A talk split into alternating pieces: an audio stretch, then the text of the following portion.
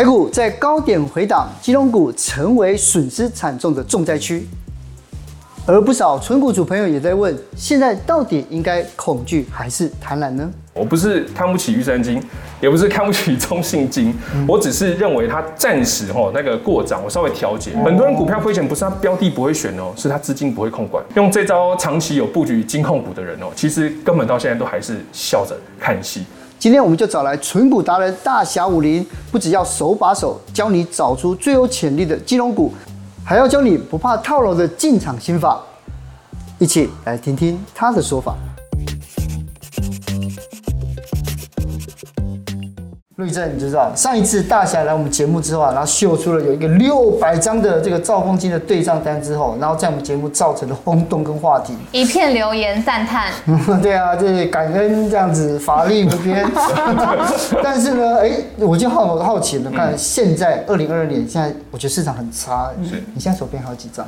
我现在啊，官方数据啊，六百二十九张。哦，我累积的速度变慢了。因为它股价涨了啊，所以我用了股息，像我以前股息买二十四块轻松，买二十八块这个区间，我们累积了六百张，可到后来涨到三十五块，涨到四十五块，我们买的速度真的是大大的减缓了。所以其实对我们长期投资人来讲，吼。它股价一时的暴涨，真的不是非常呃不利于我们累积资产啊。哦，所以我们就利用我们会利用这个适当跌的区间哦来加大了股数。所以为什么我现在的兆光金股数累积变慢了？嗯，这是最大原因，它过涨。我以为是今天会有什么八百张之类的，结果是变慢。没有，它涨太快了，买不起了。然后等它股息慢慢滚了。我们仔细看一下它的数据好了，因为 Q1 的时候金融股都大涨。是。然后你看年初的时候涨得很凶，但是后来就是看不到支撑。然后现在又跌成这样，你觉得这个有什么好好解释？其实哦，这一波涨上去哦，我们看了劳退基金有买哦，台湾人寿有买哦，国泰人寿也有买，这些大户我们买进去哦，那那把这个股价给撑高了。事实上，我们会大家会觉得，哎，升息好像有利于金控股，对不对？大家都在猜，结果呢，实际上这几个月我们看到它的营收却不如以往。哦，因为吼那个升息虽然对我们的银行的那个利差的净利差、经常性的收益啊有提高，对，但是银行也有投资的部位啊，哦，所以投资部位美股这样跌啊，台股这样跌啊，一来一回就把他们的利差给那个给吃掉了，给吃掉了。嗯，所以当市场发现，哎，好像这个升息哦，对于金控股没有那么大的利差。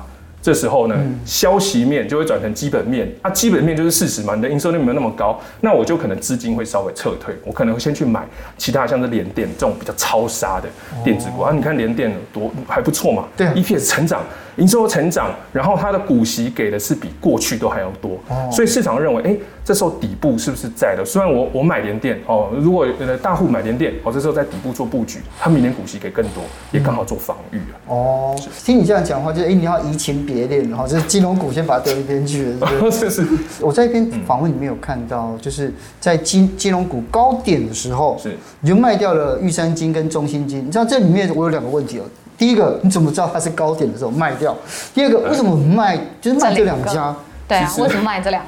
我在三月底到四月中的时候有结算那个稍微调节了一下玉山金。中信金还有台新金啊，嗯，呃，在这这边要说啊，因为我知道有很多玉山金的存股社团啊，存股朋友啊，长期投资朋友，我不是看不起玉山金，也不是看不起中信金，嗯、我只是认为它暂时哈那个过涨，我稍微调节，我日后一定会回买的，就等它基本面在成长，我再回买。嗯、那为什么我会看到这件事情？我我用什么来去方式来去判断它呢？嗯，就是我看到的是预期殖利率。那殖利率有两种哦，一个是已知殖利率。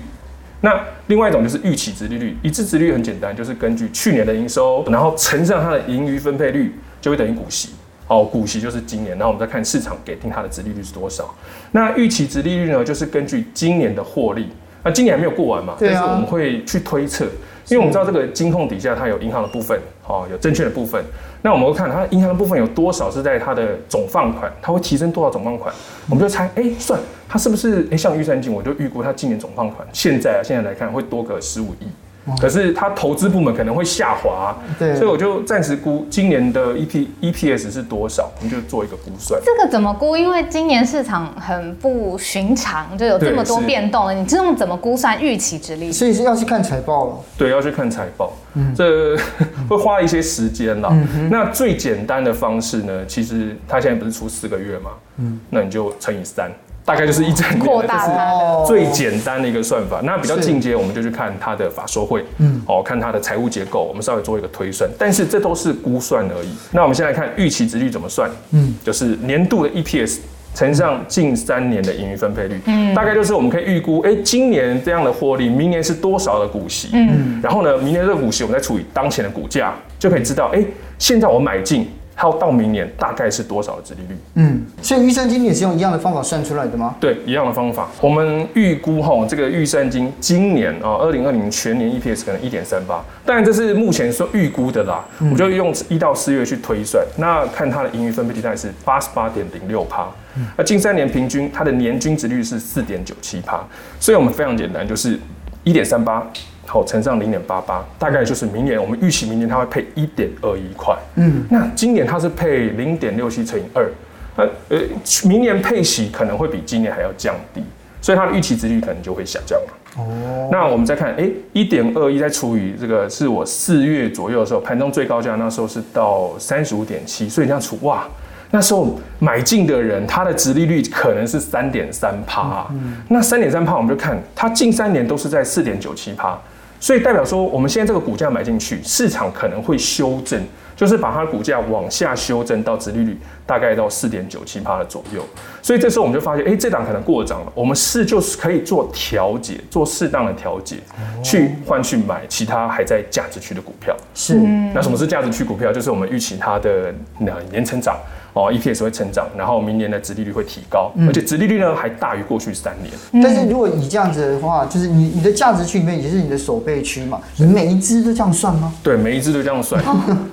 哦、对，真的没有 easy money，真的要做功课。对，他花很多时间，而且在做比较。那我很好奇，因为现在金融股已经回档嘛，那有几档它甚至还有一些价差的涨幅，你会怎么看？说到底是获获利了结，还要继续抱着？你怎么来判断、oh,？OK，、嗯、第一个我获利了结，我一定看基本面。因为有些股票它涨了，它还是会继续涨啊，所以我们不能单纯因为看到涨就卖，我们要看它是不是涨够了，涨到基本面了。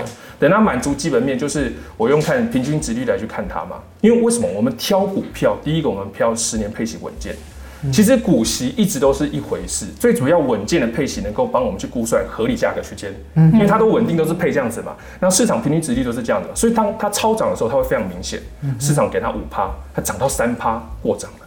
哦，如果它明年这个 EPS 会下降，营收会下降，那你现在股价要被市场拉高，那就是过涨那个讯号。嗯，但如果一档股票它平均值利率是在五趴。哦，但是它被市场超杀，可是它的 EPS 明年就升高啊，它明年给的股息会更多啊，它的值利率可能达到七趴，代表它的价值区，所以我们就会发现，哎、欸，价值区有出现了，然后呢，过涨的股票有出现，我们就做一个调节，所以我调节一直都是用基本面来去做调节股票。嗯，但是很多人说啊，你存股怎么可以卖？存股是不能卖的啊！我跟大家讲一个观念哦、喔，嗯、我们小时候不是要买球鞋吗？嗯、我们会做一件事叫什么？存钱，对不对？嗯、我们会存钱去拿去换我们想要买的鞋子，嗯，哦，棒球卡，哦，或者是买车、买房。所以存股只是为了达成我们财务的一个目标，哦，并不是存了一辈子都不卖。但有人不卖，原因为什么？因为他存着去达成他退休 cover 的目标啊，是，所以他当然不卖啊。嗯、所以我们要知道“存”这个字，其实不如讲投资，长期投资会比较正确。风传媒频道突破一百万订阅，有你的支持是我们持续更新最大的动力。想知道最新的财经观念与健康秘籍，请锁定下班经济学。我以为存股都要从一而终嘞，那这样子的话，既然要换股啊，要怎么样做才是这个明智之举之举呢？哎，我们就是看它的一个。预期殖利率哦，有没有上升，有没有下降，或是现在有没有过涨的情况？那这个我最喜欢的就是 PO 对账单，我有买卖当天一定 PO，所以其实很多我们买哈，那个大家都一本一一目了然嘛，都知道哎，如果隔天下跌，它就会酸你哦，可能酸三年之后才发现啊，原来你买的是低点，然后我们很常被酸三年，然后三年之后才大家才发现，对，就是频繁，所以我有时候会偷截那些图，然后三年之后再 PO 给他看的。我买低点。好了，这个台积电是我当年买的十九张，在两百四十块左右。哦，那时候我算是还不错的，因为那时候我不知道干嘛，我就买全台湾最强的一群人，帮我本来帮我赚钱嘛。因为就算因为我们长期投资有一个好处，就是我们我就算不认识张忠谋。他的员工也照样帮我生钱啊！是我，而且我们还躺在那个五星级饭店喝啤酒的时候，喝红酒吃牛排，他也是照生钱不误。所以我们长期投资真的非常轻松。就是在价值区五星级的时候，我就已经耳鸣耳鸣。哎呀，我们在价值区买进哦，等它涨在基本面哦以上过涨的情况，我们再去换，看还有哪一档股票在价值区。那时候二十一买了嘛，十九张，最后呢我就分批的卖在六百。块以上就分批的卖，最后七张卖在六三九，转去那时候兆丰金二十八块，因为那时候兆丰金平均殖利率大概五趴，可是它被外资砍到值利率五点九趴了，六趴，我就觉得哎价值区到了，所以你看这样一换，是不是又涨了？你看现在兆丰金那时候，哎我买那个台积电，我在两百多嘛。它涨到六百三十九，这样算多少？大概二点六五趴，是两成，哎、欸，不是两成，两倍六，哎，两倍多，哎，对，两倍多。然后呢，再转去兆丰金的时候，兆丰金又从二十八块涨到了三十六块左右，这样我们算又可以赚了大概三成以上，嗯，就是还不错的一个投资。那如果比如说存股从头到尾都是存台积电，那也没有关系，只是我们会少了一个一个区间，对啊，可能台积电下杀，那我们可以。换股嘛，哦，然后换股那样操作的话，我们整体的资产成长的速度会比较快一点。是，因为这样存股的的策略要随时调整。那您看今年包括有升息，尤其是台湾，您看最近那个防疫保单赔得一塌糊涂，真的，大家都在想说今年金融股惨了，一直要讨论。对啊，那接下来我们应该怎么样来来来来制定这个存股的策略呢？哦，非常简单。我跟你讲，我每天其实我早上我都看各种券商的报告，嗯、哇，好多的数据哦，什么 CPI 啊，然后消费者指数啊，什么之类的。但他们结论不一定一致哎。对，你看各个券商的。就是我看到，然后我就会突然想到一件事情：我们是股东哎，不是员工哎，这些烦恼的事情应该是交给公司来去处理。我为什么要每天花时间处理这件事情？哦，所以心态要先变成老板就这个。对，我是股东啊，哎，公司做不好，业绩有人去定，怎么会去定？是你会参加股东大会骂人吗？呃，不会骂人，我底下碎碎念，我要卖这个。股票我空它这样子，我们股东就负责喝咖啡哦，睡过盘，睡到收盘，这样也能够生钱的一个方式，才是税后收益嘛。对，这才是股通股 通的一个做法。所以其实什么数据有什么防防疫险，我就不管那么多，我就不要看你是任何的说辞，诸法皆空就对了啦。对，我就看你营收有没有成长，我就看你的钞票有没有变多，这是最实际的。你说再多钞票没有变多，那也是空嘛，是吧？啊，你说的再空，可是你明明就有涨，那就是好嘛。对，基本面有上升，所以我就找基本面有持续上升的公司。那怎么看呢？对于，因为我们一般人，我们还要上班，你不可能有太多的时间去细看财报。那每一个财报看完就八小时过了，每一间台股多少多间呢？这样一个一个月可能要花八千个小时才能全部的解释完。所以我们就直接看最简单，金控最简单的看法就是看 EPS。它的 EPS 有没有超越去年同期？嗯，因为金控的一个合理价，因为它稳健配息嘛，所以市场给它一个判断方式，就是用股息殖利率。哦，股息殖利率来去判断，那股息怎么来的？就是 EPS 营收乘上盈余分配率所得到的股息。嗯，所以 EPS 只要上升，那你一上升，那明年的配股哦，在同样的市场殖利率、同样的盈余分配率的情况下，EPS 只要有上升，明年股息是不是会增多？那我现在买进的股票就划算。嗯，我今年买嘛，它可能市场判定它是殖利率是五趴，然后今年配息一块，虽然股价在二十块嘛。那如果我预计它明年多给你股息，给到一点五块了，嗯，哦，那我现在买进，它明年股价会到多少？五趴的情况下，三十块。嗯，所以不仅我的股息变多了，我的股价还上涨嘞。所以就是双赢啊！我的分红变多了，我的资本利得也上升了。嗯，那原原规在哪里？就是在 EPS，嗯，就这么的简单就可以判断。所以我们为什么要找金控？它合理价太简单去推估了。好，那既然讲到 EPS，我们就来看这一张，因为我们整理了就是金融股一到四月自己的 EPS 的比较，除了少部分的金融股之外，银行股其实大部分跟去年来比都是获利衰退的，而且有些幅度。不小、哦，对，不小啊。那你今年要怎么看？哪几档看好？呃，哪几档看好？哈，我们 目前最厉害就是永丰金啦。没有衰退就是第一名哦。所以有看到我每天 PO 对账单，一定会有永丰金，我持续的在买进。嗯、那第二档看好其实是中信金。中信金哦，中信金，虽然你看它目前你在衰退，才卖掉而已。我我稍微获利了结，因为它都涨过涨了嘛，哦、但是我会慢慢的回补，但是我还蛮看好它今年全年的。但是这是看好哦，我还是比较实际的一个人，务实嘛。我会等到它的 EPS 同期累计超越去年同期累计，我会才开始布局。嗯，啊，富邦金也是一样，富邦金我也是认定它，也是判断了。现在我们是看到四月嘛，嗯、觉得它全年的营收还有机会，是还有机会有超越去年同期。哦，全年啦，所以他还要继续的加油，继续的表现哦。那我也会等到他的一个就是 EPS 哦，就是看我们每个月的财报哦，不输给去年同期，至少要打平嘛，嗯，稍微成长，我会再开始布局，因为那时候市场的利空也差不多结束了啦。问细一点，那银行股呢？对啊，你看啊，气银、高银跟彰银，然后增下来的王道银行，而其实他们的数字看的都不错，可是你反而没有考虑他们。呃，因为我个人比较喜欢金控，哦，当然有很多人问我说，哇，大侠你怎么没有买台企？哇，大小眼怎么没有买彰银？大小眼，哇，不是不是，是心里的，是我的资金没那么多啊，我光是顾这几档就已经花了不少钱了。那如果我有更多的股息的话，更多红利，当然台企银、高雄银、彰银我也会继续的布。那意思是告诉陆怡真，你现在就可以下手了，下单啊？对，下单，可是下单你一定要我下单，下单下单下单经济学啊，这个我们一定要。经手一折哦，就是用分批布局的一个方式。嗯，那刚才有第二个哦，就是不定期不定额的进场模式。我觉得真是太怪了。你像现在佛系的啦，无脑的投资法，就是要我们定期定额。而且我们现在我们我们相关经济学有很多的专家就跟年轻人讲说，你就定期定额买就好了。是，可是你用你用的是不一样的手法。对，不定期不定额，它的观念在哪里？它的观念就是，我们今天买哦，有下跌的时候买。怎么买？买今天可以用的闲钱，然后一路买到领到股息的那一天，我领到股息再拿股息进场买。那只要这档公司呢，它的 EPS 持续上升，营收持续上升，它股息给你越来越多，这种买法迟早有一天会让你买出完完美的获利曲线。哎呦，是啊，所以我们是拿公司的股息去买回它，拿公司的股息去买回它，三年只要是公司有持续成长，非常的轻松。而且哦，你会想一件事情啊。像兆丰金，它以前给一点七块股息哦，一点七块股息买四十五块容易，还是买二十八块容易？嗯，二十八块，二十八块啊，对啊，所以如果它股价有下跌，我们的股息反而能够累积出更多的股数。是，那不定期不定额就是我们把，就比方说我现在手上假设闲钱还剩一百万哦，然后距离领息日呢还有一百天，那代表说我今天可以用一万块。我每天买一万，每天买一万，买到领到股息那一天，我都不用害怕手上的资金用没。嗯，因为很多人投资就是高档买，重压缩哈。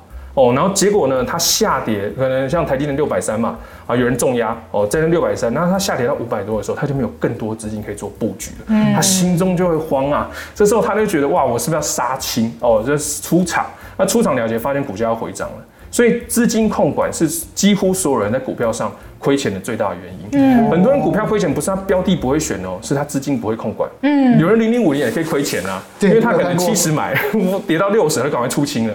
要是他有足够的资金，可以七十买，六十也买，他照样可以从七十持有到一百多，而且中间还可以持续的再买。非常的轻松。那有些人问我说：“哎、欸，那你这样用不定期不定额，这样手续费是不是很多钱？”对啊，手续费我跟你讲，手续费是小事。像前阵子赵文定涨到四十五块的时候，有一个小资主跟我说：“哇，他想要梭哈一张哦，因为他要省手续费嘛。”哦，我就跟他讲说：“你可以买零股啊。”他不听，他就是想切细呀，对，对，他就想省手续费。结果他买一张在四十五块。那现在兆丰金跌到多少？跌到三十六块了，他账上损失已经九千块了，九千块已经可以让他买九千次的零股了。所以其实资金控管不好的话，哈，它整体的损失反而超过了手续费。还有另外一种情况，就是小资主他一直想要存到一整张才进场。像当年啊，台积电还在呃三百多的时候，哦股灾的时候，在六两百多的时候，有小资主说哇，我要存到一整张才进场。可是等到它存到一整张的时候，台积电早涨了四百块。嗯，所以其实我们它其实错失了完整的市场报酬。如果他懂得用零股做布局的话，懂得用不定期不定额做布局的话，他的资金更容易参与市场的多头。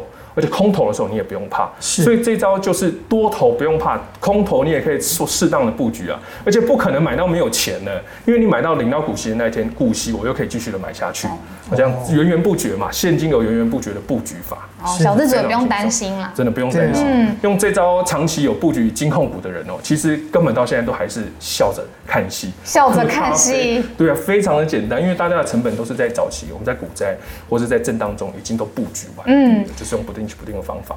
另外，我听到有一个专家的说法，就是说现在如果你要分配的话，利空的环境你要特别优先去买高值利率的股票。你觉得你同意这样子的说法？我同意，但是要加上一个条件。但是。但是我们要买预期值利率会变更高的，我们不能单只看值利率嘛。如果预期值利率逐渐降低的话，那我们买到的这个本金会有逐渐的萎缩。其实我们可以看星光金哦，它在二零一八年它给的股息哦配股真的是不错，可是它的它的营收持续的下降了，所以你有发现吧？它到二零零八年到现在都还没有填，都没有填息，这是是悲剧。所以呢，市值一直在萎缩，还没有跟上二零二零的大多头，那真的是非常 悲惨的一件事。然后说，我们我们要投资什么股票？我们要投资的是它可能市值成长的四百万，它配息给你两百万。哎，OK，我配息成长，我的市值，我资本利得也成长。嗯，那比较悲剧就是 市值萎缩，然后就可能市值萎缩两百万，然后配息给你两百万，那其实 是你整体的市值是萎缩的。是，所以我们投资不能看殖利率，我们要看预期殖利率有没有与年俱增啊，这才是关键。与年俱增，你的什么？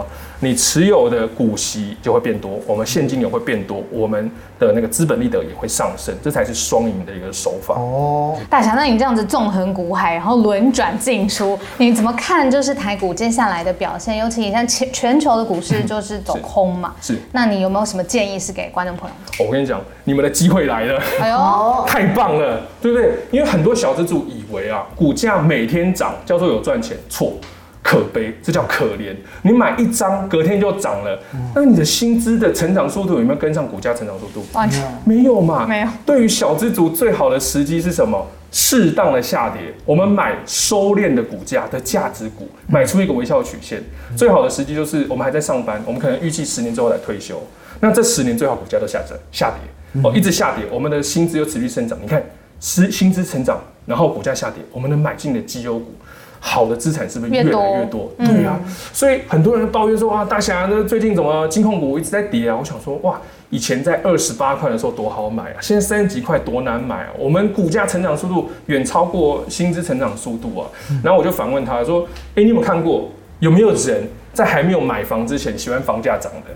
没有人嘛，对嘛？那所以他怎么会在还没有存够退休 cover 股票资产前喜欢股票一直涨呢？对不对？他应该是要存够足够退休 cover 自己生活的时候，股票才开始涨，那时候才有利于他。要不然天天一直涨，它累积的速度反而会。”变慢，变慢，嗯，所以我们要利用这个走空的时候，我们才可以稍微的跟有钱人的距离拉近零点零几趴，是这样慢慢的拉近。所以这就是财商的一个观念。那走空没有关系啊，我们就努力哦，专心的努力工作哦，努力增加自己的分红，我们买进更多的一个呃绩优股哦，在这个底部做布局。是，我觉得他现在不能叫大侠武林了。你知道，嗯、你知道杨紫琼，他演过演演过一部片叫做《剑雨》。